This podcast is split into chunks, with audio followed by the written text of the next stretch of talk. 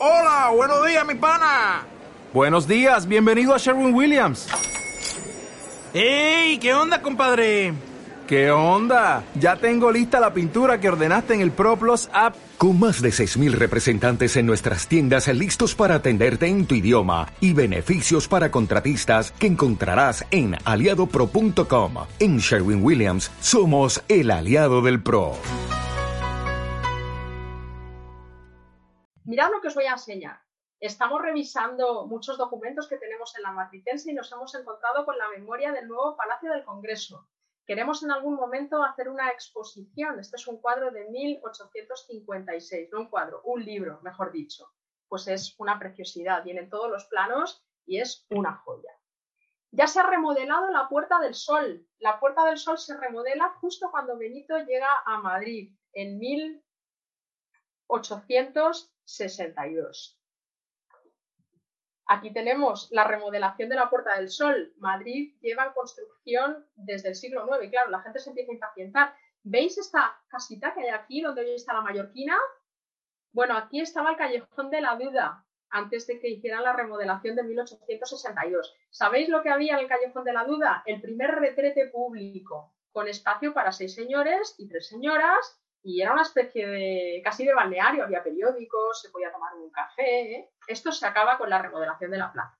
Y este edificio que está aquí, que es donde hoy hay, me parece que es un McDonald's, este lo hace un maragato venido a más llamado Cordero. Y las casas que él mm, hace, crea, construye, pues contra todo pronóstico, porque era un señor un poco rústico para esta época decimonónica, pues gusta tanto que las casas de Cordero sirven de modelo para el resto de la plaza. Benito cuando llega en 1862 se encuentra con este espacio totalmente recién restaurado, una preciosidad. ¿Veis? Las casas de Cordero, ¿eh? lo que yo os decía, que gusta tanto lo que hace este maragato, que finalmente mm, todos los edificios se parecen a él en la plaza. Bueno, este es el ensayo del servicio postal de velocípedos entre Madrid y Valladolid. ¿eh? La casa de correos, donde estaba el edificio de gobernación, donde escuchamos las campanadas, pues correos, pues los velocípedos para mandar las cartas entre Madrid y Valladolid. Todo esto es de la época de Benito Pérez Galdós. Bueno, un recorrido histórico por la Puerta del Sol, ¿eh? el antes y el después, uno de los espacios más emblemáticos de la capital. Yo os decía que las aguas acaban de llegar. El abastecimiento de agua está asegurado gracias al canal de Isabel II. Aquí tenemos una de las fotos eh, tomadas por, Charles Clifford, que fue un galés que vino precisamente a ver cómo avanzaban las obras del canal. La fuente, eh, el canal de Isabel II, y aquí tenemos la calle San Bernardo. Esto dejaba a la gente absolutamente pasmada. Muy pronto se plantarán árboles en la castellana y aparecerán los primeros teléfonos.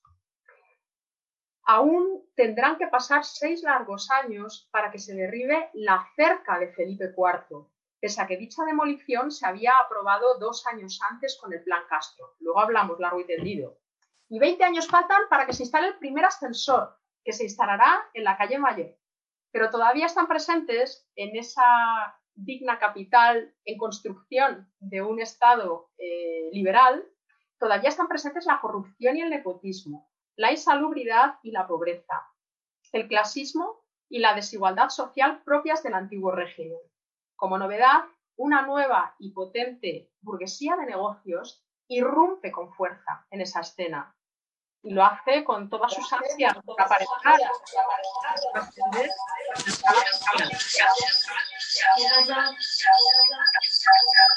Los micrófonos, amigos, no os olvidéis. Bueno, para lo que trata de aproximarse a la nobleza del antiguo régimen que ya ha perdido pues eh, mucha pompa de la que tenía. La economía de mercado se halla en construcción al calor de las innovaciones que este proceso conlleva, los hombres de negocios se hallan en un estado de máxima expectativa. Un día de septiembre de 1862, un joven canario de 19 años llega a Madrid. Benito Pérez Galdós, que así se llama, se encuentra con una urbe inmersa en un momento crucial de su historia. Él aún no lo sabe, pero está a punto de convertirse en un testigo de excepción de este mundo en transformación. Vamos a ver por dónde nos lleva Benito. ¿Cómo llegó Benito a Madrid? Pues llega en tren, pero él era canario. Entonces os voy a contar eh, cómo, cómo va su viaje. Él se monta en un vapor que lo lleva a Cádiz. Desde Cádiz hasta Alcázar de San Juan en diligencia. Vamos, que le salen hasta, le salen hasta bandoleros. Es que no podía ser esto más romántico. Y en Alcázar de San Juan coge un tren. Y este tren nos lo trae a la estación de Atocha. Fijaos que la estación de Atocha eh, se construye en 1851. Es uno de los espacios que él se encuentra nuevos. ¿Cómo se llama la empresa que se dedica a explotar parte del nuevo tejido ferroviario de nuestro país? Si vais a la estación de Atocha, no sé si os habéis fijado en esta crestería, pero aquí él pone el nombre de la empresa, Madrid, Zaragoza, Alicante. ¿Veis? Bueno, es uno de nuestros pocos espacios donde podemos disfrutar del estilo Art Nouveau, el modernismo en nuestra ciudad, que lo que hace es tratar de colocar a los artesanos al nivel de los artistas y utilizar los medios típicos de la revolución industrial, que está muy relacionada con el capitalismo del que os estoy hablando. ¿eh? Hierro, acero, cristal, vidrio, ¿eh? es una belleza. Pues Benito Pérez Galdós llega a la estación de Atocha. Pero claro, ahora cogemos un ave y lo peor que nos puede pasar es que los señores de al lado se pongan a hablar por teléfono, que yo no lo soporto durante todo el recorrido. Y encima Renfe nos lo pone muy fácil porque hay vagones de silencio. Pero ¿cómo era un viaje en tren en tiempos de Benito Pérez Galdós? Bueno, pues aquí podemos eh, recurrir a otro escritor que me gusta muchísimo, que es Gustavo Adolfo Becker. Este tiene un estilo mucho más afectado, propio del romanticismo, él, que estaba enfermo de tuberculosis, eh, pasó una temporada muy cerca del Moncayo, en el monasterio de Veruela. Entonces, desde allí escribió una obra titulada Cartas desde mi celda, que os recomiendo que leáis, y él va hasta allí y pues llega, recorre todo lo que puede en tren. Y él dice que el tren es un monstruo de acero. Os voy a leer un fragmento de Cartas desde mi celda. Dice así. Como por todo equipaje no llevaba más que un pequeño saco de noche, después de haberme despedido de ustedes, llegué a la estación del ferrocarril a punto de montar en el tren. Previo un ligero saludo de cabeza dirigido a las pocas personas que se encontraban en el coche y que habían de ser mis compañeros de viaje, me acomodé en un rincón, esperando el momento de partir, que no debía tardar mucho, a juzgar por la precipitación de los rezagados, el ir y venir de los guardas de la vía y el incesante golpear de las portezuelas. La locomotora arrojaba ardientes y ruidosos resoplidos, como un caballo de raza, impaciente hasta que ver que cae al suelo la cuerda que lo detiene en el hipódromo. De cuando en cuando, una pequeña oscilación hacía crujir la coyuntura de acero del monstruo. Por último sonó la campana. El coche hizo un brusco movimiento de delante atrás y de atrás adelante, y aquella especie de culebra negra y monstruosa partió, arrastrándose por el suelo. ¿Veis? Lo llaman monstruo de acero. Parece que no le gusta mucho. Él describe como su viaje, pero en un momento de esa noche de, de ferrocarril se queda traspuesto. Y de repente dice, gradualmente se fueron embotando mis sentidos, hasta el punto de que cuando un gran estremecimiento, una bocanada de aire frío y la voz del guarda de la vía anunciaron que estábamos en Tudela, no supe explicarme cómo me encontraba tan pronto en el término de la primera parte de mi peregrinación. O sea, que reconoce que es monstruoso, pero eh, tiene grandes ventajas. Y precisamente por esas ventajas, eh, lo que hoy llamamos Estado español, España, como otros países europeos, se lanzan a desarrollar el ferrocarril. ¿Por qué? Ya os he dicho que estamos en un mundo en descomposición. Estamos dejando atrás el antiguo régimen y el mercantilismo y nos estamos acercando al liberalismo y a su sistema capitalista.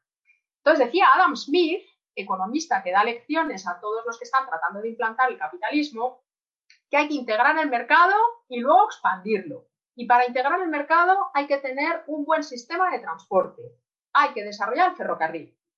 En España no lo tenemos nada fácil para el ferrocarril, porque fijaos cómo está nuestro país construido, eh, con una meseta central muy alta, tenemos mucha montaña, bastante complejo, pero se va consiguiendo. El problema es que detrás del desarrollo del ferrocarril, toda esta burguesía capitalista que está intentando, eh, bueno, pues crear un sistema nuevo, lo cual estaba muy bien, pero en fin, trata de eh, llevarse dinero de donde puede. Hubo muchísima corrupción detrás de todas las concesiones del sistema de ferrocarril.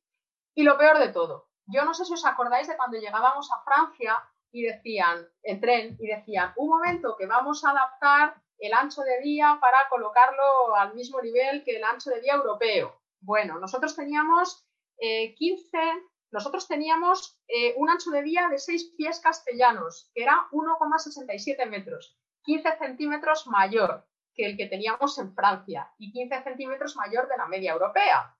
Y diréis, ¿pero cómo es esto posible? Bueno, las cosas no se hicieron bien con el ferrocarril, pero también tenemos que tener en cuenta que el sistema métrico decimal todavía no está estandarizado. Son los años en los que estamos estandarizando, ¿de acuerdo?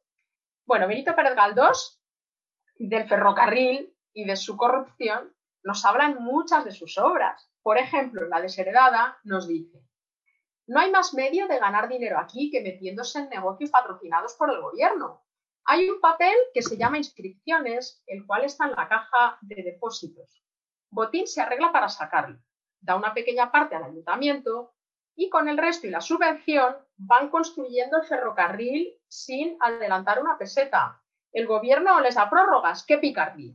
Lo que yo os acabo de decir de toda la corrupción que hubo alrededor de la construcción de ferrocarril, leed a Galdós porque la vais a encontrar. El caso es que Benito pone un pie en Madrid. Fijaos qué, qué plano tan precioso. Bueno, parte de la documentación que he ido encontrando y que, podéis consultar eh, para imaginar cómo era Madrid de Galdós, está en el archivo de Villa, en el cuartel del Conde Duque. Y ellos hace muy pocos años encontraron un mapa valiosísimo del ensanche de Madrid. Bueno, Benito no llega a esta ciudad que yo estoy así marcando con el ratón. Él llega a esta ciudad, a esta ciudad. ¿Veis? La que está más pequeñita. Este es el ensanche de Castro. Benito llega en 1862 y estaba aprobado desde hacía dos años que la ciudad creciera, se expandiese. ¿eh? Pero hasta que esto empieza a construirse, toda la parte así rosada, pasan ocho años, hasta 1868. ¿Por qué pasa tanto tiempo? Bueno, pues por lo que os voy a comentar ahora. Este señor, bueno, como veis, este es un sello conmemorativo en Sánchez de Madrid, Archivo de Villa, Madrid. Este es el plano que yo os acabo de decir, es una joya, lo encontraron hace pocos años, ¿eh? Y este señor es un sevillano, como Velázquez, Carlos María de Castro, ingeniero, arquitecto, urbanista. Si tenéis curiosidad en seguir la, huella de, Carlos María de Castro en Madrid, tenéis que ir al barrio de Chamberí. Mirad, el barrio de Chamberí, vamos por atrás, en tiempos de Castro estaba por aquí, ¿eh? será el ensanche norte, no existía en aquellos momentos como existe ahora. Chamberí, calle de Fernando del Santo, número 14. Y ahí os vais a encontrar con una plaquita que dice lo siguiente. Dice, el ingeniero arquitecto y tracista del ensanche madrileño, Carlos María de Castro, construyó este palacete y en el vídeo, de 1810 a 1893. Seguimos avanzando. Madrid en construcción. Cuando Benito llega, la ciudad está constreñida, está aprisionada detrás de una cerca que ya lleva años ahí, desde 1625. La manda a construir Felipe IV, el que os ha enseñado allá a caballo que parece el rey estatua. Felipe IV en sus tiempos. La manda a construir. No creáis que era una muralla defensiva. Aquí la tenéis. ¿eh? la cerca era, mm, tenía mm, razón de ser fiscal, porque las mercancías que cruzaban la cerca y entraban en la ciudad pagaban pues un arancel, digamos.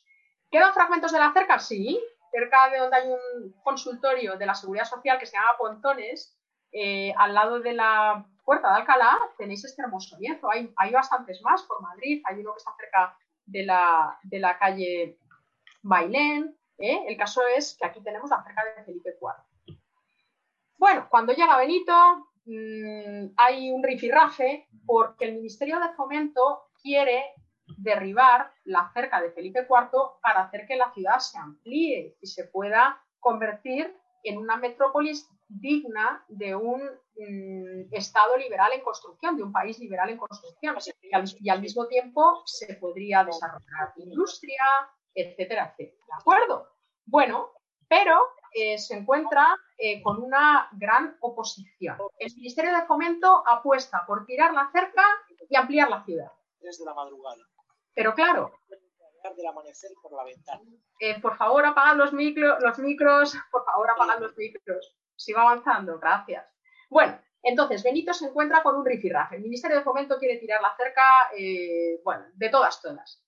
Madrid es una ciudad que en esos tiempos atrae a muchísima inmigración de otras provincias. La gente viene atraída por las eh, grandes posibilidades que ofrece en materia laboral la ciudad, como es lógico. La gente vivía de alquiler, ya que había mucho rentista, muchas personas que tenían propiedades dentro de esta ciudad aprisionada por una cerca. Claro, si tú tiras la cerca y amplías la ciudad, el precio de los alquileres en el centro se va a desplomar como podréis imaginar, los rentistas propietarios de edificios dentro de la ciudad cercada se oponían al derribo de la cerca. Eran tan poderosos como para conseguir que desde que se aprueba el plan Castro hasta que se tira la cerca, eran tan poderosos como para hacer que este periodo dure ocho años? Pues sí, porque formaban parte del Ayuntamiento de Madrid y eran los ediles. Entre ellos Ramón de Mesonero Romanos, nuestro cronista, muy interesante, pero el hombre era rentista, tenía absolutos intereses en que no se derribara la cerca para que su fuente de ingresos, los alquileres, pues no se le desplomara. Habréis leído que Mesonero Romanos se presentaba en, había muchas obras de construcción, en esta época Madrid está en construcción, él se personaba en las obras con el bastón en mano y a bastonazo limpio trataba de evitar pues que la gente, o sea, que los obreros tirasen cosas. Hombre, gracias a Mesoneros Romanos tenemos en la calle Mayor la casa de Calderón de la Barca, porque él evitó que la tiraran. Está muy bien. Pero vamos, que él tenía sus intereses particulares. No digo que esté mal, pero que lo sepáis. Seguimos avanzando. Bueno, aquel Madrid de 1862. Os cuento. Al igual que sucedía, como ya os acabo de decir, con otras capitales europeas, podemos decir que Madrid se encontraba al borde de la modernidad pero aún en ella se mezclaban lo provinciano y lo cortesano, el liberalismo y el mercantilismo, el constitucionalismo y el absolutismo. Por un lado, había innovaciones urbanas y palacetes. He aquí el de Fernán Núñez, uno de los más eh, elogiados de la época. Bueno, había palacetes, había palacios y también había oscuras corralas, vaquerías y covaches. He aquí una corrala de la calle Carlos Arniches.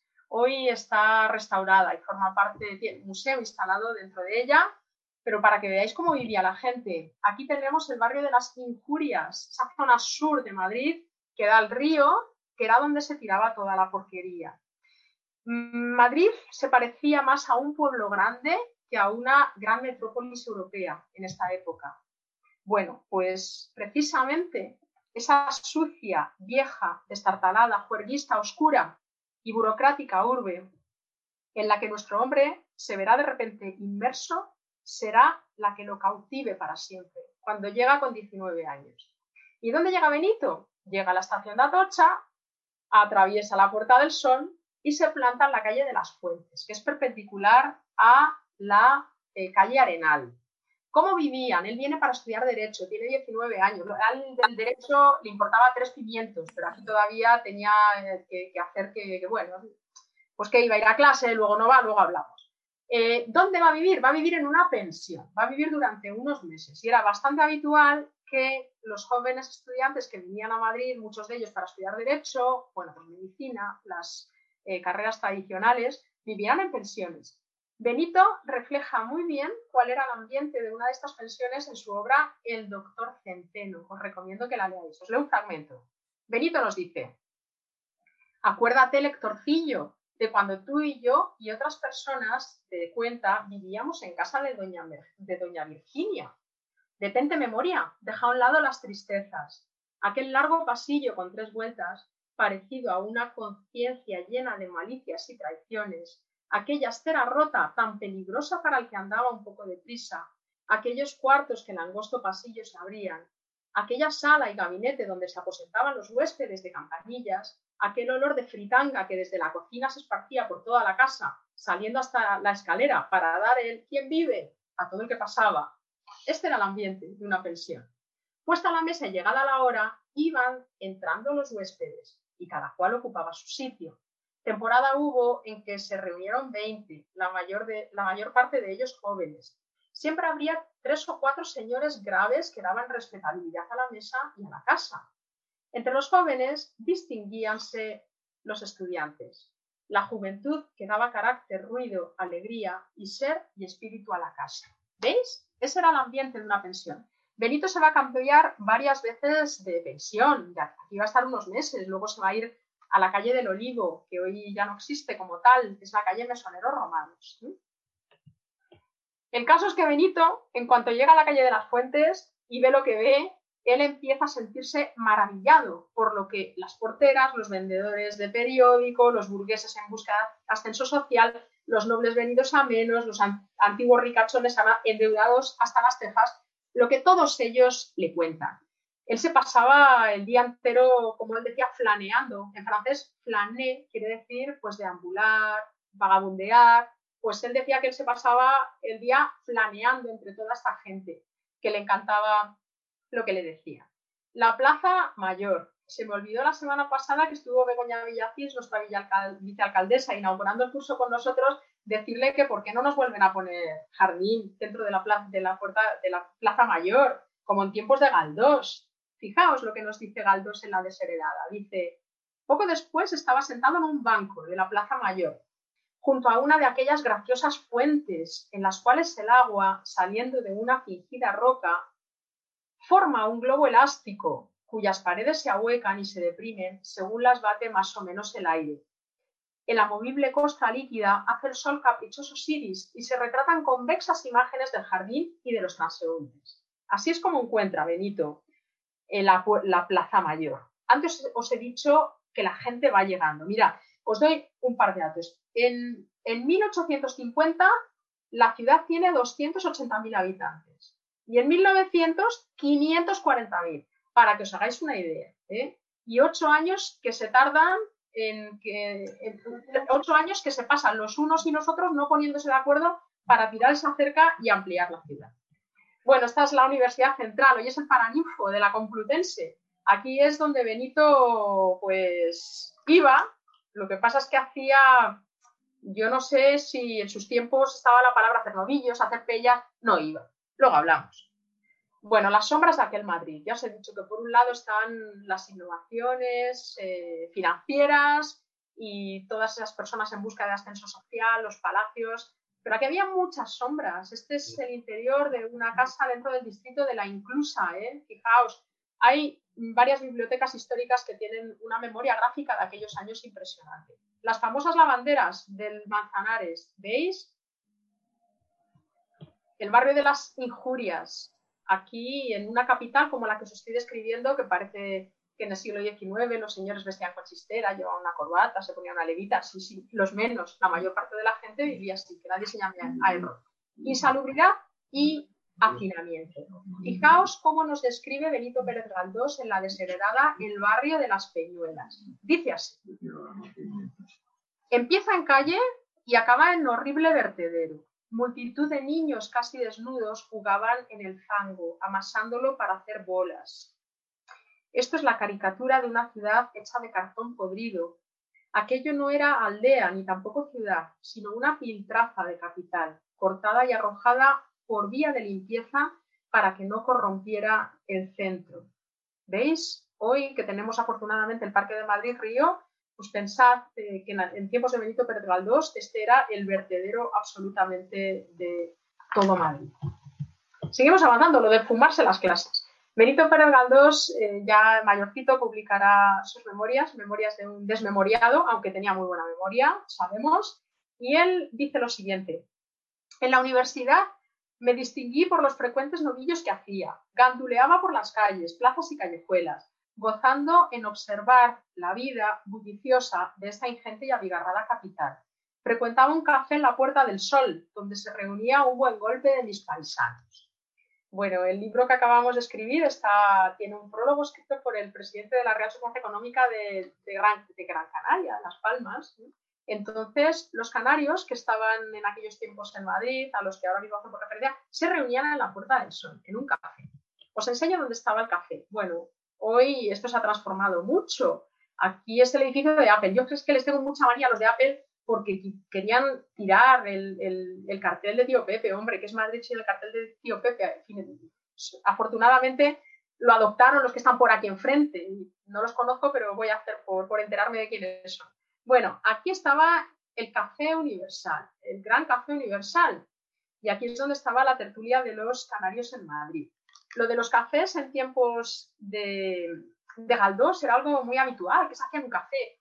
Pues se charlaba, estaban las tertulias, se tomaba café, se hablaba, se conspiraba, mm, en otras palabras, se pasaba la tarde. Y cuando la gente salía del teatro, luego hablaremos del teatro, a las 2 de la mañana se iba al café a tomarse un refrigerio. Por cierto, que en los teatros no se apagaban las luces hasta bien entrado el siglo XX. ¿Por qué? Porque en esta situación, en esta época en la que hay tanto afán por dejarse ver, la gente iba a ver y a ser visto. ¿eh? Bueno, aquí estaba el Café Universal, donde venía Benito Pérez de Galdós, a tertulia de los Canarios, y él prefería irse a ver a la gente, a charlar con la gente, a inspirarse por sus conversaciones, que ir al petardo que eran las clases de Derecho en la Universidad Central.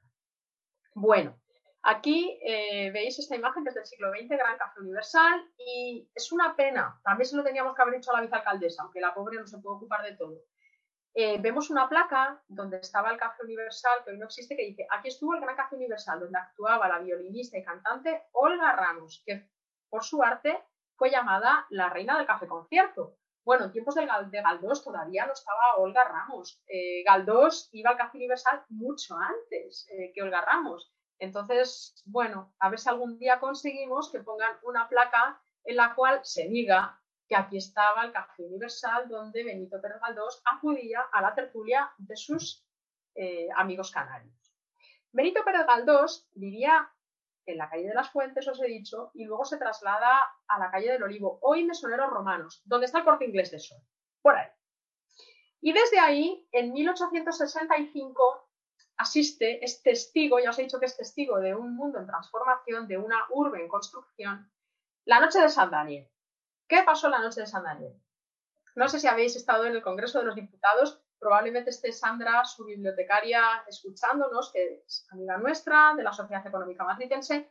Ellos tienen una escultura pequeñita de Emilio Castelar, que es este señor porque consideraron que era el mejor, el mejor orador que ha tenido el Congreso. Qué pena que no tengamos grabaciones de él, porque debía ser digno de escuchar.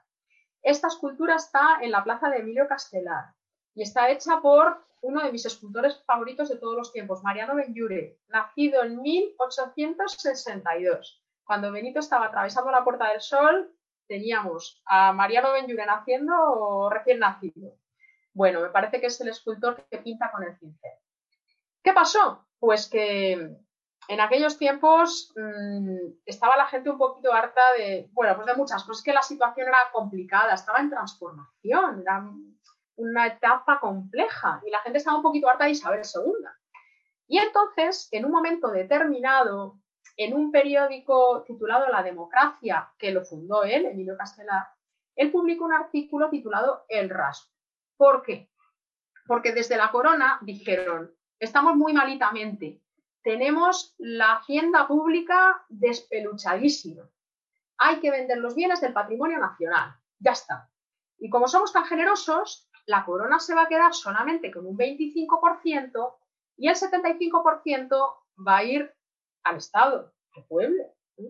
No es lo mismo Estado que pueblo, pero bueno. Claro, todo el mundo, ay, qué, qué rasgo de generosidad, qué rasgo de generosidad por parte de la soberana. Pero Emilio Castelar dijo, de rasgo de generosidad, nada. Esto es un atraco a mano armada, porque esos bienes no son de la corona, son del patrimonio público y por lo tanto pertenecen al Estado. Y ese 25% que se están embolsando es un atraco a mano armada. Avisaron desde la corona al rector de la Universidad Central, donde Emilio Castelar trabajaba, que era catedrático, y le dicen al rector que lo destituya, que esto no se puede consentir. Por cierto, no sé si sabéis cómo se llamaba el rector. Se llamaba Montalbán, que tenemos una calle en Madrid. ¿Y qué creéis que hizo Montalbán? ¿Creéis que destituyó a Emilio Castelar? No, porque él estaba de acuerdo con él. Se unió a su causa. Se montó tal escándalo que fijaos cómo se reunieron los estudiantes en la Puerta del Sol este día de abril de San Daniel de 1865, que lo del 15M ya ha existido antes ¿eh? la historia, ¿Qué es lo que nos pasa, que repetimos y repetimos. Bueno, Benito Pérez Galdós está viviendo muy cerca y ve todos los atropellos.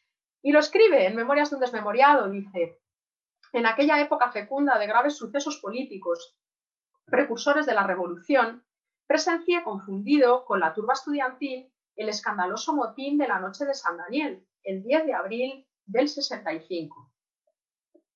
¿Veis? Y luego sigue diciendo, no tuve valor para seguir aquello y corrí a mi casa tratando de buscar alivio a mi pena en mis amados y en los dramas imaginarios que nos embelesan más que los reales. Así que toda esa violencia él, le molesta mucho, lo entiendo perfectamente. Pues él también es testigo de la noche de San Daniel. Llega un momento en que Galdós se mete a periodista y si vais a la calle Fomento número 15, ahí estaba la redacción del periódico para el que trabajó y acabó dirigiendo. Entre 1868 y eh, entre 1868, cuando derriba la cerca, y 1874 aparecen 360 nuevas publicaciones periódicas. Es el sexenio democrático entre 1868 y 1874. Ahí publicaba prensa a todo el mundo. Os digo algunos nombres la época, el tiempo, la correspondencia, la ilustración española y americana. Había un periódico llamado El Imparcial también.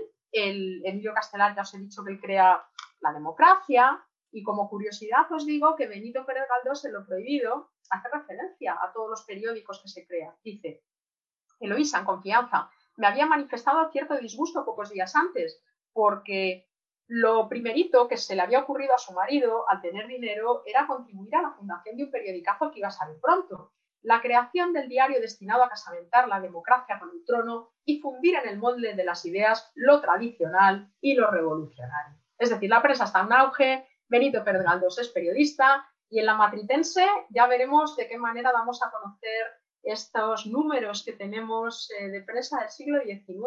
Yo la verdad es que Mm, tengo mucha suerte porque los tengo a mano y el otro día estuve en mi despacho revisándolo. La luz, el globo, ya haremos una exposición, los pondremos en vuestras manos porque ellos necesitan vuestra vida y vosotros tenéis que husmear, que es lo que, escribía en la prensa del siglo XIX. La luz daba caña, caña, caña. ¿eh? A ver qué tengo por aquí. Mira, en estos tiempos de Galdós hay una figura que es la del cacique. Amañan las elecciones, se quieren eh, aprovechar de la gente, pues de los labriegos y tal.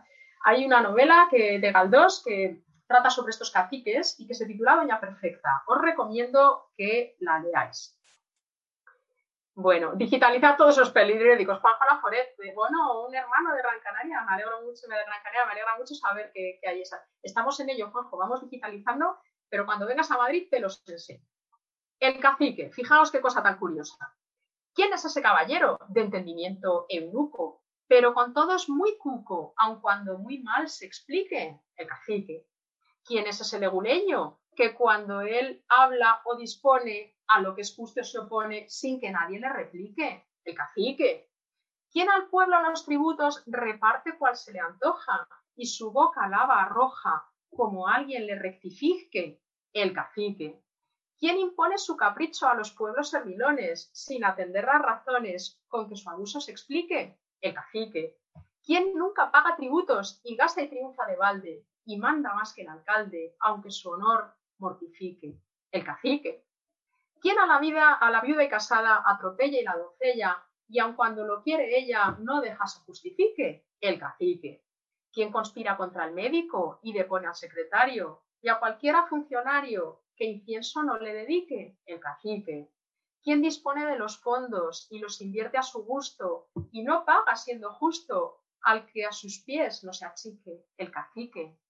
¿Quién hace ir a votar como si fueran borregos a los sencillos labriegos por Verdemudo o Enrique? El cacique. ¿Quién hace ir a presidio o le pone en libertad al que hace una atrocidad como una se lo suplique? El cacique. ¿Quién desprecia al pedagogo y le ve con desconfianza, aun cuando la enseñanza el pobre se sacrifique? El cacique. ¿Quién da premio en los exámenes a los hijos de los ricos y nada a los otros chicos, aunque el mundo le critique? El cacique. ¿Quién convertido en un zar con los hombres más jumentos Forman los ayuntamientos, aunque el pueblo perjudique el cacique.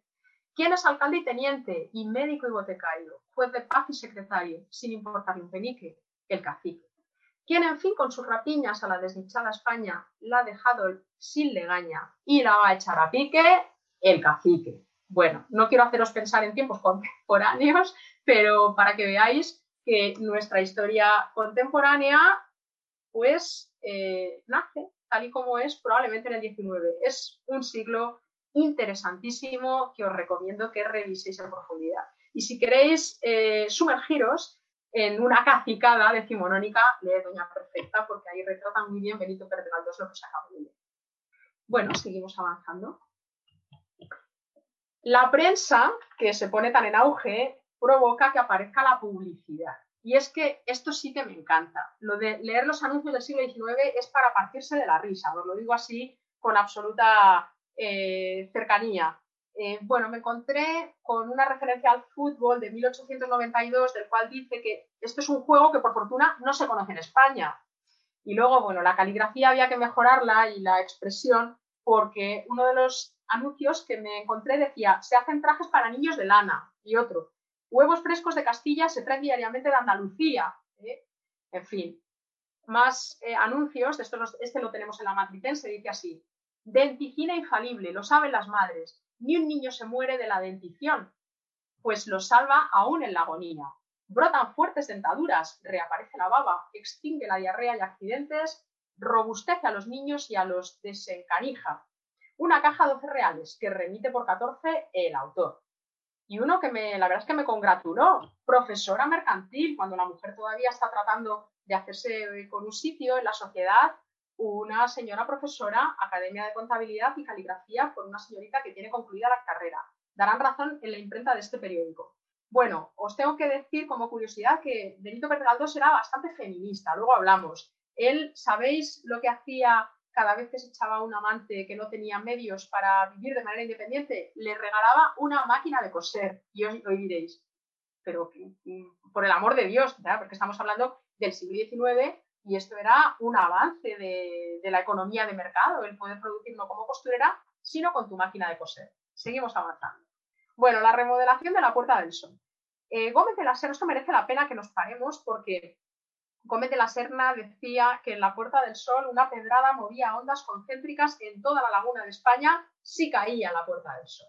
Bueno, la Puerta del Sol deja de tener esa representatividad política en tiempos de Galdós y las instituciones que parten el bacalao se van trasladando. Fijaos dónde está el Congreso de los Diputados, luego con la Bolsa, el Banco de España, se va desplazando. Y la idea de la Puerta del Sol es que se convierta en un eje comercial. De todas formas, aquí había mucha movida. Fijaos, en 1863 me he encontrado eh, con, con una información proporcionada por el ayuntamiento el número de vehículos que pasaron por la plaza un 29 de julio de 1863, vais a quedaros pasmados como yo me quedé. 4.184 carruajes de cuatro ruedas y un caballo. 2.185 carruajes de cuatro ruedas y dos caballos. 21 carruajes de cuatro ruedas y más caballos. 81 diligencias, coches y sillas de postas. 47 carruajes de dos ruedas, tales como calesas o tartanas. 8 caleras, 1.237 carros de reata 177 carretas, 861 caballos de silla y 1.969 caballerías con carga. De la marinera, ciudad animada, ¿eh? Sería esto como un pueblo grande, más que una metrópolis, pero animada era. Como os podéis imaginar, en una urbe en construcción donde cada vez llega más gente procedente de tantas provincias, hay quien saca mucha tajada de todo esto. Aparecen los rentistas y caseros. Y si queréis introduciros en el universo galdosiano y ver cómo os cuenta cómo vivían los rentistas y cuál era su negocio, las novelas de Torquemada. Es una maravilla. ¿eh? Entonces ahí eh, os podréis enterar de cuál era la manera en la que esta gente se enriquecía. Hay muchos libros que hablan a los burgueses, inquilinos y rentistas de la época, como este que tenéis de Mercedes Altier, eh, delante de, vosotros, y eh, para contaros eh, cómo eran las cosas, estaba buscando un fragmento de Larra, porque os estoy leyendo muchas cosas de Galdós, como es lógico, pero Larra no tiene desperdicio, él es anterior. Larra fue alumno nuestro, la Sociedad Económica Matricense de Amigos del País, de la Economía de Cátedra Política. Tenemos su eh, título, aprobó, damos fe, si alguien nos lo pide lo podemos enseñar. Bueno, ¿cómo construye esta gente? Pues todo lo más abigarrado que puede, las corralas, eh, saca la sangre a los inmigrantes que llegan, en fin. Fijaos lo que dice Larra en uno de sus artículos. Dice, dirigimos pues a ver las casas nuevas, esas que surgen de la noche a la mañana por todas las calles de Madrid, esas que tienen más balcones que ladrillos y más pisos que balcones, esas por medio de las cuales se agrupa la población de esta coronada villa, se apiña, se sobrepone, se aleja de Madrid, no por las puertas, sino por arriba, como una chocolatera puesta sobre las brasas y olvidada la población que se va colocando sobre los límites que encerraron a nuestros abuelos me hace el efecto del helado que se eleva fuera de la copa de sorbetes. El caso es el mismo, la copa es pequeña y el contenido mucho. Acordaos de lo que yo os decía. Hasta 1868 no se tira la cerca y los rentistas quieren cada vez maximizar su beneficio. Entonces todo el mundo apelotonado como una chocolatera puesta y olvidada sobre las brasas o como una copa donde el sorbete se cae porque no cabe. Esto nos lo dice de Larra.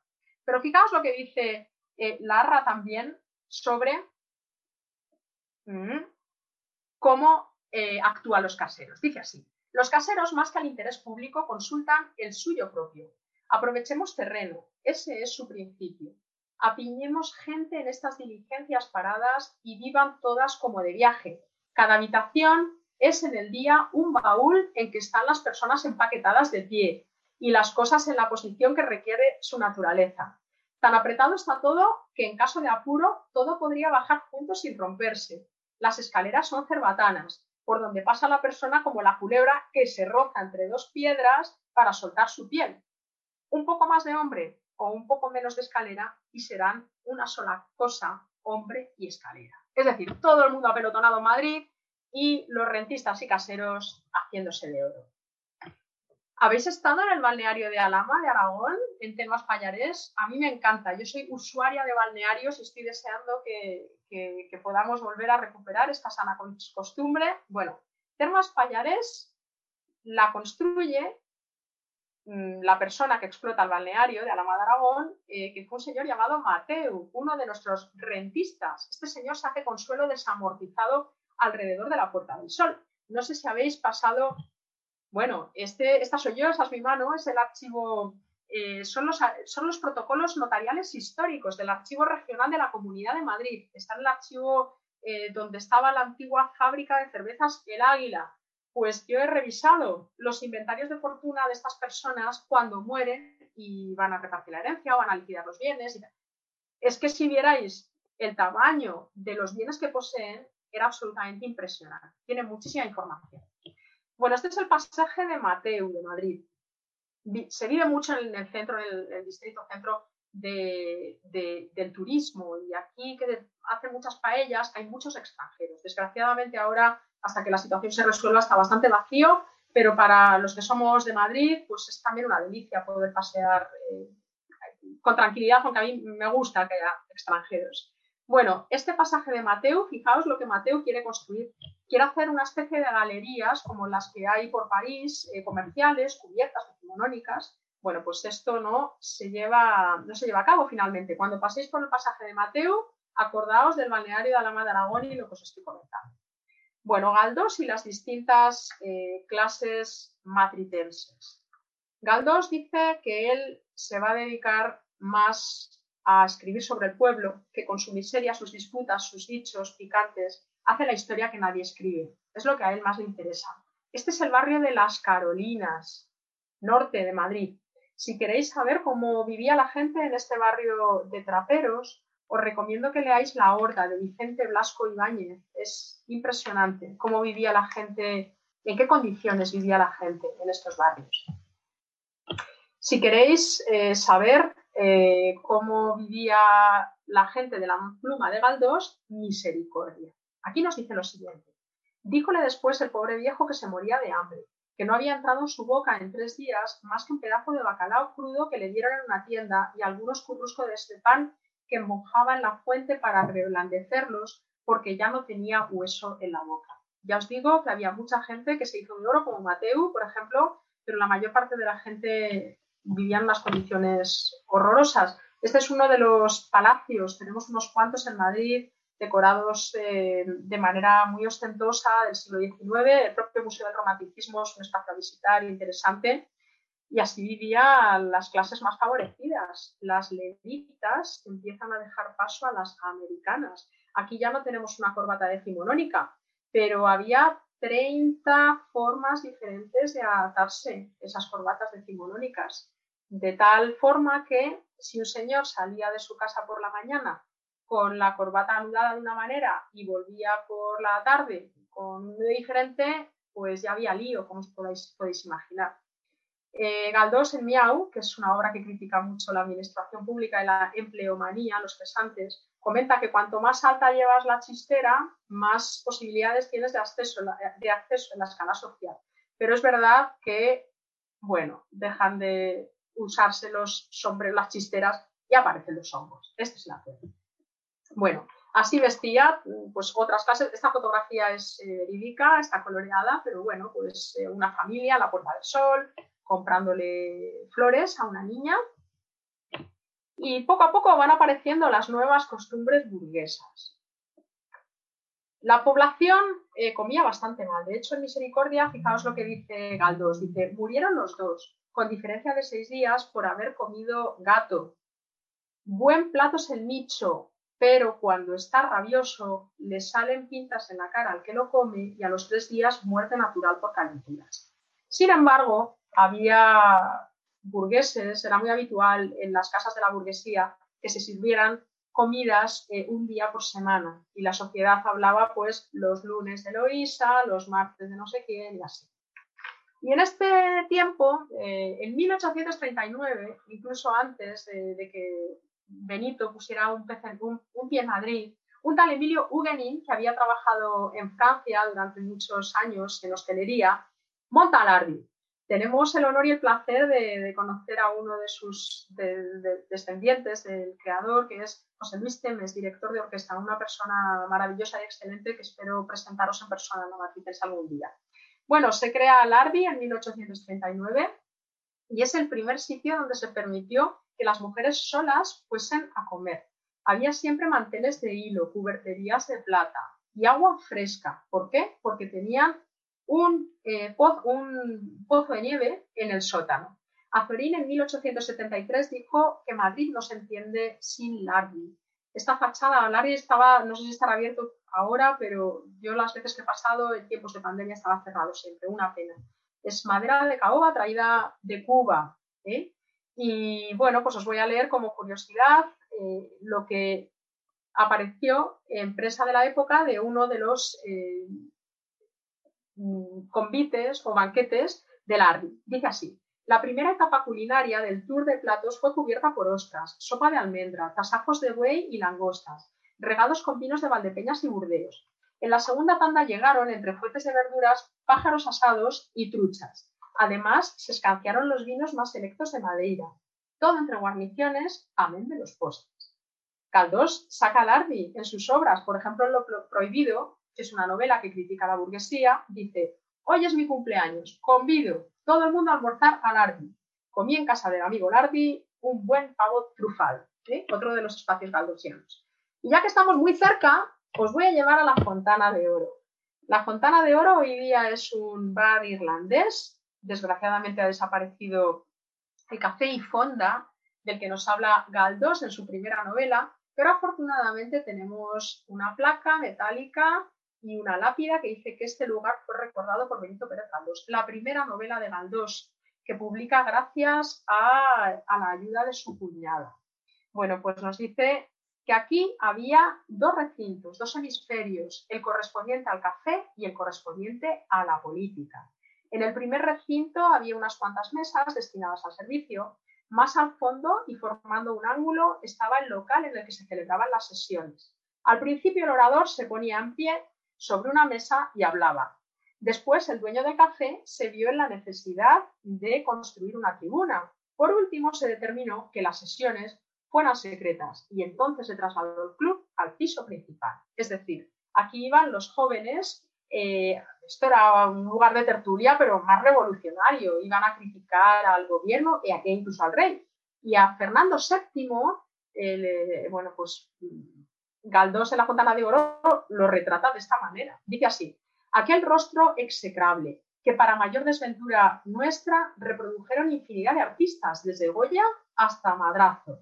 Aquella cara repulsiva que nos legó su reinado. España está infestada de efigies de Fernando VII. ¿eh? Así que vea, como veis, no se cortaba absolutamente nada. La Fontana de Oro fue la primera novela publicada por Benito Pérez Pero en esta época están apareciendo los nuevos barrios burgueses. ¿Quién es este señor? Don José de Salamanca, el marqués de Salamanca. Bueno, esta es su firma. En uno de los documentos que estuve yo revisando en el Archivo Regional de la Comunidad de Madrid, bueno, hay un montón porque este señor terminó arruinado, pero invirtió. Entonces, eh, si vas al Archivo Regional de la Comunidad de Madrid, a los protocolos notariales, pues hay mucha información. Sobre el barrio de Salamanca, eh, Mesoneros Romanos dice lo siguiente, dice, Madrid se va a Salamanca por la puerta de Alcalá, que harto de ser siempre villa quiere ascender a ciudad. De un poderoso banquero, obedeciendo al imán, huyendo va de sí misma por su confín oriental. El marqués de Salamanca no era ningún tonto, era un visionario, pero bajo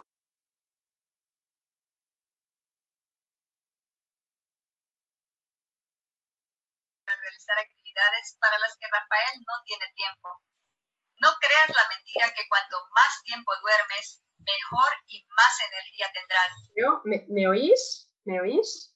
Porque creo que me sí, sí, ahora, sí, ahora sí, ahora pues sí. se, ha, colado alguien. Se ha colado alguien. Bueno, pero ya estamos aquí conectados. Bien, pues entonces, como yo os decía, para mí es un inversor con una estrategia errónea, pero no es ningún visionario, no es ningún tonto el Marqués de Salamanca. Es interesante eh, estudiar sus estrategias inversoras. Seguimos avanzando. Bueno, pues mm, Benito Pérez Galdós se va a trasladar al barrio de Salamanca y va a vivir en distintas casas en, la zona. Va a vivir en la calle Serrano, va a ver las obras de construcción de la Biblioteca Nacional y desde ahí va a observar también a esta clase tan privilegiada económicamente de su sociedad que va a escribir una obra donde nos critica lo prohibido. Os recomiendo que la leáis. ¿eh? Bueno, este era el edificio en el que vivía Benito Pérez Galdós. Hoy no existe, pero ¿veis dónde tenemos la estatua? Para que os hagáis una idea. Madrid burgués.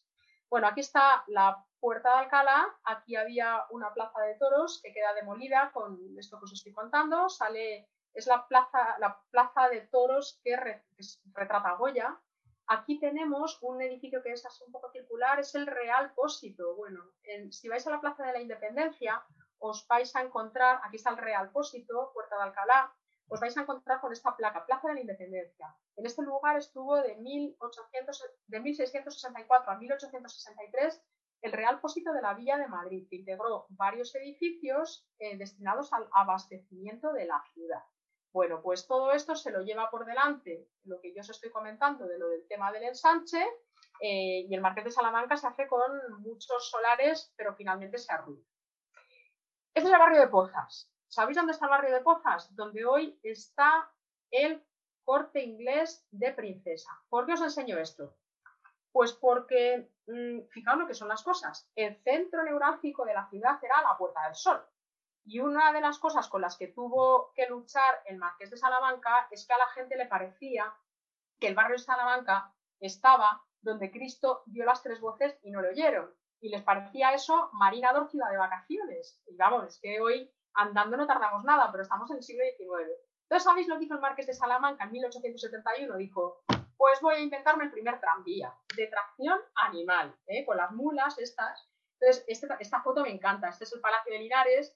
Estos señores, que además van ahí todos también vestidos, van al barrio de Salamanca y proceden de la Puerta del Sol y este tranvía había salido del barrio de Pozas. Él crea una línea en 1871 que une barrio de Salamanca, Puerta del Sol y barrio de Pozas. Ángel Pozas. Bueno, aquí vemos el, tranvía este de medios mecánicos, pero tenemos algún otro que ya va sobre raíles. A mí es que estas fotos me gustan mucho.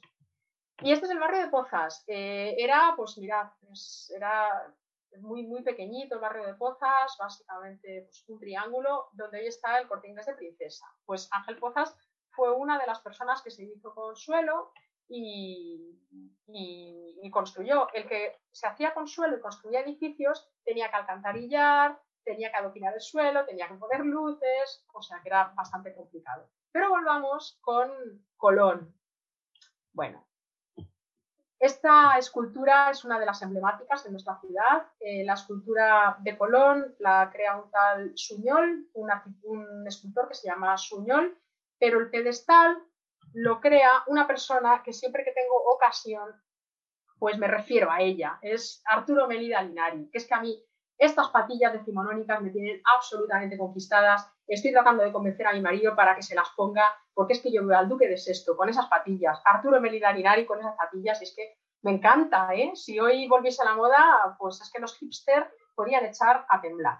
¿Por qué vemos aquí la Torre Eiffel? Si estamos hablando de Madrid. Pues porque en 1889, 100 años después de que eh, mm, estallase la Revolución Francesa, los franceses, que son muy franceses, hicieron eh, una exposición universal especialísima. Era centenario de su revolución. ¿eh? Y entonces esperaba que ese museo abierto al mundo, que eran las exposiciones universales, pues fuese el no va más. Desde España dijeron, vamos a hacer un pabellón español que deje a todo el mundo boquiabierto. Y avisaron a Arturo Mélida Aminari, que era una persona eh, muy reconocida, como, fijaos, este señor era pintor, escultor, arquitecto, ceramista, dorador, o sea, hacía de todo. Y las personas tan adineradas, cuyos palacios habéis visto algunos, él las decoraba. Entonces dijeron, ¿por qué no hablamos con Melida Linari, que es una persona muy de vanguardia y tal? Y Arturo Melida Linari le dicen eh, que si quiere mm, construir el pabellón español en la Exposición Universal de París y dice que sí. ¿Qué hace? Mezcla mm, detalles de nuestra historia, del gótico, del renacimiento, las águilas bicéfalas de Carlos V, el neomudéjar, las cerámicas, eh, perdón, el mudéjar, las cerámicas de, la, de los mudéjar, el plateresco, lo pone todo junto, todo junto. Y eso podía haber sido un pastiche de tomo y lomo, pero no lo fue. Arturo Melida Linari acababa de inventar el eclecticismo. ¿eh?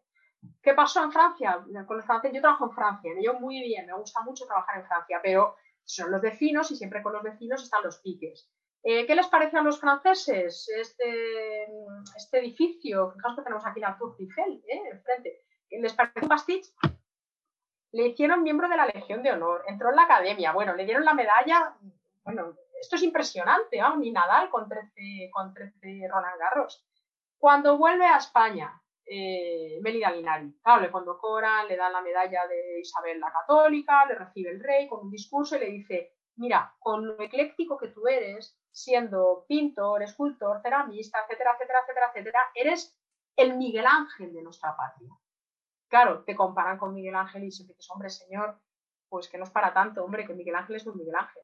Pues Melida Linari, ¿sabes lo que dijo? Dijo, señor, sí, soy todo eso, pero yo soy mucho más que Miguel Ángel, porque Miguel Ángel no mató ningún toro y yo soy torero. Y era verdad, porque Melida Linari era torero también y se paseaba por Madrid a veces con las patillas, con este traje y con su curazo en la mano. Esto es un auténtico artista, ¿veis? Me gusta muchísimo.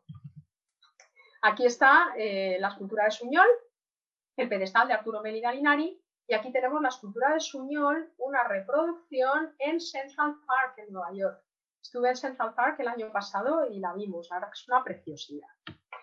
Eran tiempos en los cuales había mucho afán por aparentar, por dejarse ver, por lucirse, y el teatro causaba furor. Era lo que más posibles proporcionaban los escritores, y Benito Pérez Galdós triunfó. De hecho, hubo varias funciones tras las cuales le acompañaron cientos de personas y miles, según algunas fuentes, hasta su domicilio. Los hermanos Álvarez Quintero, Echegaray, María Guerrero, Chapicho, Eca, Tomás Bretón, todos ellos causaban furor. Y la gente, pues quería ceder su palquito, ya os he dicho antes que no se apagaban las luces eh, a lo largo de la representación para que la gente pudiese ser vista fundamentalmente. Y bueno, pues el teatro era una forma también de vida de toda esta gente. Mm, esta no es una conferencia sobre los amores de Galdós, necesitaríamos más de una tarde para hablar de ellos. No se ha hablado mucho de cómo había sido la infancia de Galdós, pero él fue el pequeño de diez hermanos. Estuvo siempre muy protegido por sus hermanas, sobre todo por su familia. Le llamaban Benitín. siempre le apoyaron en todo. Eso me parece genial. Cuando él viene a Madrid para estudiar Derecho, que finalmente le expulsan de la universidad porque no le interesa absolutamente nada, y va cambiando de pensión en pensión, finalmente sus hermanas y su cuñada eh, vienen a cuidar a Benitín. Ya se estuvo toda la vida. Y yo creo que parece ser que tenía bastante buena planta de jovencito, pero sobre todo tenía un carácter como así, que se hacía un poco el desvalidito. Y así, a lo tonto, a lo tonto, pues llegaba bastante. En fin, hay aquí una cantidad de nombres, pues con Samuel, aquí tenemos a María Guerrero, que no se sabe si, si fue una relación de admiración, que yo creo que sí. Pero la más conocida, Emilia Pardo Bazán. Benito Pérez Galdós fue socio de la Real Sociedad Económica Martínez Amigos del País, tenemos sus documentos. Y Pardo Bazán estuvo y tenemos una fotografía de ella. Mm, eran muy modernos, ya os he dicho que Galdós era feminista y ellos tenían una relación que hoy llamamos abierta, ¿eh? o sea que cada uno, sí, sí, llevaba su vida. Pero claro, aunque Galdós dijese que era muy feminista y lo que os he contado antes de las máquinas de coser y todo esto, hubo algo que no pudo soportar. Y es que se cruzó por el camino este guaperas, que era un tal Lázaro Galdiano, que tiene su casa transformada en un museo maravilloso en Madrid. Era editor, era una persona muy adinerada, y el hombre pues leía lo que escribía Pardo Bazán y pensaba que con esa señora tenía que tener un romance les presenta a un amigo común en Barcelona. Mm, Pardo Bazán es infiel a Galdós porque tenían una relación abierta, insisto, pero se entera Galdós y corta. ¿eh? Y él se lanza en brazos pues, de una de sus actrices que luego fue lo que decimos hoy día un bluff. Pero Pardo Bazán, en recuerdo de lo que para ella significó esta relación con un hombre más joven, escribe la novela Insolación. Os recomiendo que la leáis. Y además se la dedica, le dice, a José Lázaro Galdiano en Prenda de Amistad, la autora. Bueno, dos margaritas. Cuando Benito Pérez Galdós ya está mayor y ya está ciego, termina muy deteriorado físicamente, eh, él tenía sus tertulias en su casa, ya se ha cambiado varias veces de barrio. Entonces iban Margarita Nelken y Margarita Sirbu, que eran muy jovencitas, y ellas comentaban pues, que él se, seguía haciendo el desvalidito, que le gustaba que las mujeres le cuidaran, y cuando decía, cuando llegaba a las dos, decía, ya están aquí mis dos margaritas y con ellas llegó la primavera. Vamos a dejar en paréntesis los amores de Galdós porque necesitaríamos, como os digo, muchísimo más tiempo. Pero sí quiero hablaros de la faceta de Galdós como político. Galdós fue diputado en Cortes. Eh, durante, tuvo, cuatro, durante cuatro veces él fue diputado por Puerto Rico, Madrid, Madrid y Las Palmas. Y los años son 1886, 1907, 1910 y 1914. Estáis viendo los documentos escaneados de las actas de diputado de Benito Pérez Está en la biblioteca del eh, Congreso de Diputados. La bibliotecaria que se llama Sandra es amiga nuestra. Un día estuvimos visitando el Congreso, miembros de la Sociedad Económica Matritense nos lo facilitó y se lo agradezco mucho. Muy curioso, ¿verdad? Bueno, eh, Galdós intervino muy poquito como, como diputado, poquísimo, no le interesaba nada la política. Él se sentaba y no participaba en las sesiones, votaba cuando tenía que votar y poquito más. Pero observaba lo que llevaba haciendo toda la vida. Y eso le sirvió de eh, tribuna desde la que seguir tratando de entender cómo era esa sociedad. Y la reflejan sus novelas. Si leéis Lo Prohibido, leeréis, por ejemplo, yo era diputado cunero y no me cuidaba ni poco ni mucho de cumplir los deberes de mi cargo. Jamás hablaba en las cortes, asistía poco a las sesiones, no formaba parte de ninguna comisión de importancia, no servía más que para sumarme a la mayoría en las ocasiones de apuro, justo a lo que él hacía. ¿Veis? Muy autobiográfico todo esto que nos cuenta. Os cuento una curiosidad. Benito Pérez Galdós estaba despectado, pero lo que os voy a leer lo dijo Pío Baroja. Dijo, la verdad es que en España hay siete clases de españoles, como los siete pecados capitales. Los que no saben, los que no quieren saber, los que odian el saber, los que sufren por no saber, los que aparentan saber, los que triunfan sin saber y los que viven gracias a que los demás no saben. Estos últimos se llaman a sí mismos políticos y a veces hasta intelectuales. Bueno, Galdós aplaudió porque creo que estaba bastante de acuerdo. Hay muchos otros escenarios galdosianos en Madrid eh, eh, que los que os estoy enseñando, pero este es el principio. Ya hablaremos más de Benito, que a lo mejor el año que viene todos eh, tenemos una conmemoración a su figura, dado que este año ha sido tan especial.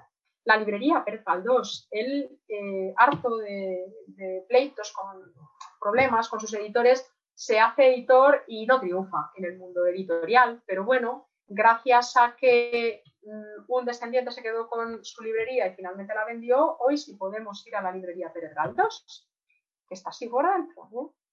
preciosa. Y si vamos a la calle Hilarión Eslava, la casa donde él vivió no existe, donde él vivió y murió, pero sí está, este recuerdo, la figura de Galdós, eh, que nos muestra cómo, dónde vivió y dónde murió. Otro espacio donde me encanta ir es en el Retiro, donde está la, justo enfrente de la Rosaleda tenemos esta escultura que se la hace eh, Victorio Macho, que es un arquitecto de Palencia. A mí me gusta mucho el estilo, era muy moderno de su época. Y Benito Pérez Caldós acude a la inauguración con todas las personalidades eh, un año antes de su muerte, en 1919. También os podéis acercar. Estamos llegando al fin. La muerte de Galdós. Os leo parte de nuestro libro. Ya sabemos, bueno, la última mujer que ocupó el corazón de Galdós, que se llamaba Teodosia Gandarias, murió en la Nochevieja de 1919 a causa de una gripe, de un grave enfriamiento. Mm, Galdós se reunirá muy pronto con su compañera. El 2 de enero de 1920, al filo de la medianoche del día siguiente, el ya anciano escritor canario, sobresaltado y con síntomas de ahogo, quiso incorporarse de su cama.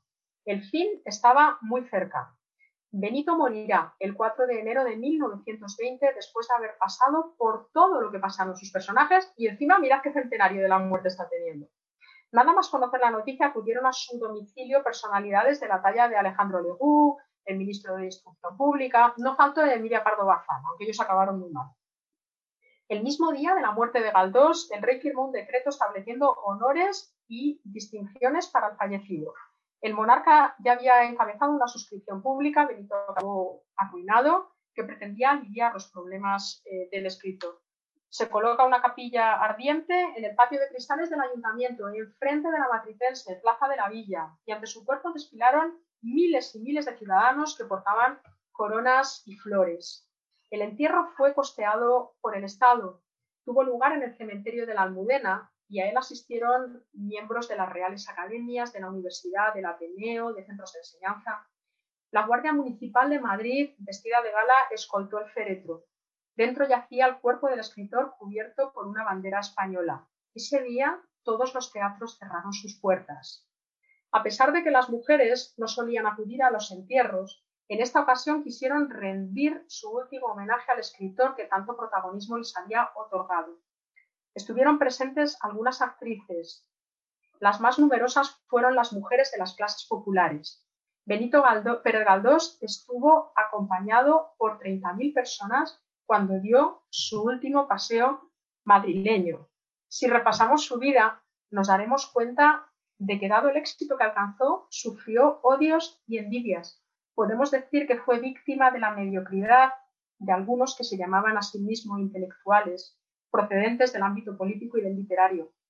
Sus enemigos, que a nuestros ojos aparecen como provincianos resentidos, hicieron todo lo posible por menospreciar, su obra. Pero fijaos, 30.000 personas la acompañan en su último paseo madrileño. Cuando Enrique y yo estábamos escribiendo el libro y estábamos repasando, una tarde sí y otra también decíamos, ¿por dónde vas? Y decíamos, que ya se ha muerto Benito. Y luego al día siguiente volvíamos a empezar y Benito resucitaba todos los días. Entonces nos dimos cuenta de que la muerte de Benito, la muerte de Galdós, nunca puede ser el final y tampoco va a ser el final de esta conferencia. Yo os he hablado antes del Marqués de Salamanca, que yo creo que es una figura que también puede ser hasta muy galdosiana. Vamos a recordarle. Os cuento una curiosidad. Mira, el Marqués de Salamanca, que acabó arruinado, era mecenas de las artes también, en sus ratos libres, aparte de inversor. Y un día, mm, algunos escritores que siempre estaban viéndolas venir, le invitaron a comer. Claro, él era una persona poderosísima, noble, y etcétera, Y como no tenían mucho dinero los escritores, porque de escribir libros no se vive a no ser que te llames Ken Follett, pues le invitaron a tomar un menú del día en el café suizo que costaba 8 reales. Pero como no tenían mucho dinero, dijeron, talento sí tenemos, pues vamos a escribirle una carta en verso. Y le mandaron una carta que decía, carta cariñosa y franca que escriben con efusión 12 hombres de corazón al marqués de Salamanca. ¿Y qué creéis? ¿Que el marqués de Salamanca fue a esa comida de un menú del día de 8 reales del café suizo? Pues fue. Pero no solamente fue, contestó en verso, escribió lo siguiente. Con labios agradecidos, cual su arrogancia merece, a los doce consabidos les besa la mano el trece. Y allí que se plantó. Y como no podemos ser menos que los, siete, que los doce escritores ni que el marqués de Salamanca, yo también me voy a despedir en verso de vosotros. Y os digo lo siguiente. Con todo mi cariño, como la audiencia merece, Fátima de la Fuente, vuestra atención agradece. Muchísimas gracias. Muchas gracias, Fátima. Eh, muy interesante. Un placer. Gracias, Fátima. Un beso. A vosotros. Un beso. gracias, Fátima. Muchas gracias. Muchas gracias. Ha estado fenomenal. Muy interesante. No se, no, se, permite una pregunta, un comentario o algo? Sí, sí, sí, sí, por supuesto, por supuesto. Lo que pasa es que creo que ah. los que están despidiendo son los que se tienen eh, que marchar. Pero un segundito, que, a ver si puedo conectarme en condiciones, porque con esto de que conectar. es que me ha salido la pantalla tuya y. A ver, a ver, a ver, a ver, a ver. Eh, no sé. Eh, a ver, Vamos a ver un momentito, por favor, porque para yo veros, eh, ¿quién, está siendo administrador? Ahora, ahora os veo genial. Bueno, muchísimas gracias. La verdad es que esto de dar conferencias a través de Zoom tiene su truco porque yo no, no he visto ninguna cara vuestra en ningún, ningún momento. Yo veía PowerPoint. Sí, soy Leonardo. Hola, Leonardo. Sí, quería hacer un comentario sobre Don Benito, porque yo soy bastante fanático de él, por eso estoy aquí, y, por, como también soy fanático tuyo, pues, pues por eso estoy. Eh, vamos a ver, yo creo que hay una cosa que a mí me hubiera gustado que hubieras resaltado, aparte de que sí tenía ideología política y además la fue formando cada vez más.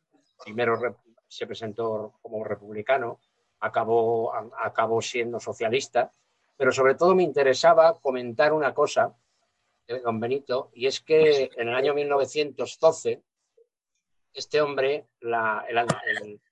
sus últimos libros de, novelas ejemplares habían sido bastante duros con el clericalismo español y con la Iglesia. Y entonces en el año 1912, cuando está propuesto para el premio Nobel, se desencadena una, un ataque furibundo de la, de la, Iglesia que llega hasta Suecia y este hombre, la, entidad sueca que lleva los Nobel, pues bueno, no quiso entrar en polémicas ni en conflictos y no le dieron el premio Nobel. Y es una pena porque, eh, bueno, se ha dado el premio Nobel de literatura eso a, españoles que se lo merecían bastante menos que don Benito. ¿Qué, qué opinas de ello tú, Fátima? No, te oigo, no te oigo. Ahora, ahora, ahora me he conectado sobre el tema político. Sí, es verdad. A él, él no, cuando fue, cuando fue, quizás me haya expresado mal. Cuando fue diputado no, no participó, no aparece en sus participación, su participación activa en los diarios de sesiones. No, yo creo que no le interesaba tanto, lo cual no quiere decir que no le interesara la política. ¿eh? Estoy de acuerdo totalmente con lo que acabas de decir y esto le, le, le generó muchos odios. Yo creo que le tenía mucha envidia. Yo creo que Benito Pérez Galdós era, mm, era merecedor absolutamente digno del Premio Nobel de Literatura, por supuesto que sí. Creo que es una persona que después de la afectación del romanticismo eh, creó un, creó, es el padre de la novela histórica para mí y yo creo que, es una persona que maneja muy bien el estilo naturalista. Esto había a quien le, le molestaba, porque le llamaban el garbancero incluso. En fin, a mí me, parece, me, parece, una falta de respeto, eh, pero, en fin, eh, simplemente creo que tiene que ver con que muchas veces cuando eres muy diferente a lo que tienes alrededor, pues no se te entiende.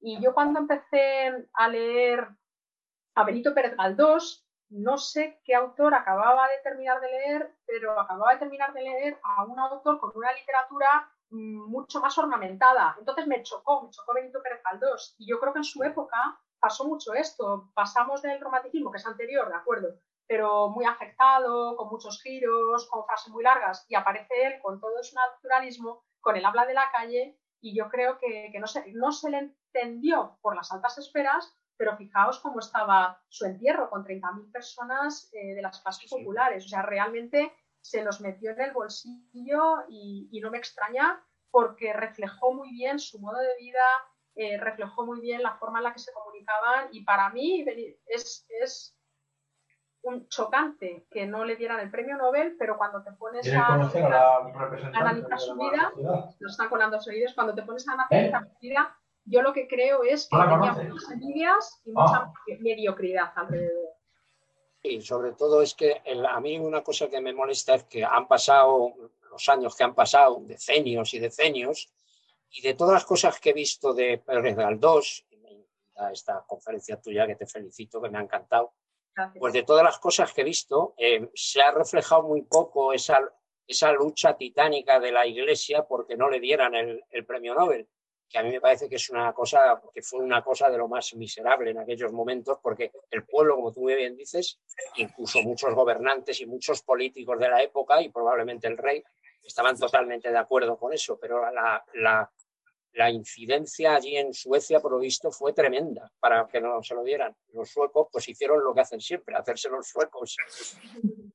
Es, verdad, es verdad. Pues probablemente, mira, yo creo que si hubiéramos podido celebrar todos los actos que teníamos previsto en 2020 sobre el Pedro yo creo que habría habido ciclos que habrían tratado en profundidad lo que tú acabas de decir. Claro, claro que la opuesta, él era anticlerical y la iglesia estaba en contra de él. Y, y por supuesto que se puede estudiar y presentar eh, con un trabajo centrado en esto todo lo que quieras porque era bastante, era bastante claro.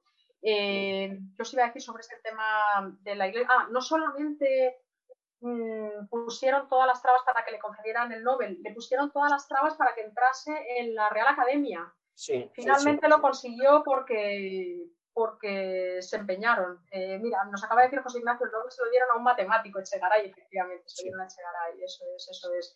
Hasta la Real Academia. Eh, pues hay, ¿sabes qué me, estoy acordando, Leo, a medida que, vamos hablando ahora mismo, de, no sé si habéis leído un libro que se titula La conjura de los necios, escrito por John Kennedy Toole, pues el principio del libro que dice, eh, cuando aparece un verdadero genio, puede reconocérsele porque todos los necios se conjuran contra él. Pues yo creo que Benito Pérez Galdós es un ejemplo de la... Un ejemplo vivo. Es un ejemplo vivo.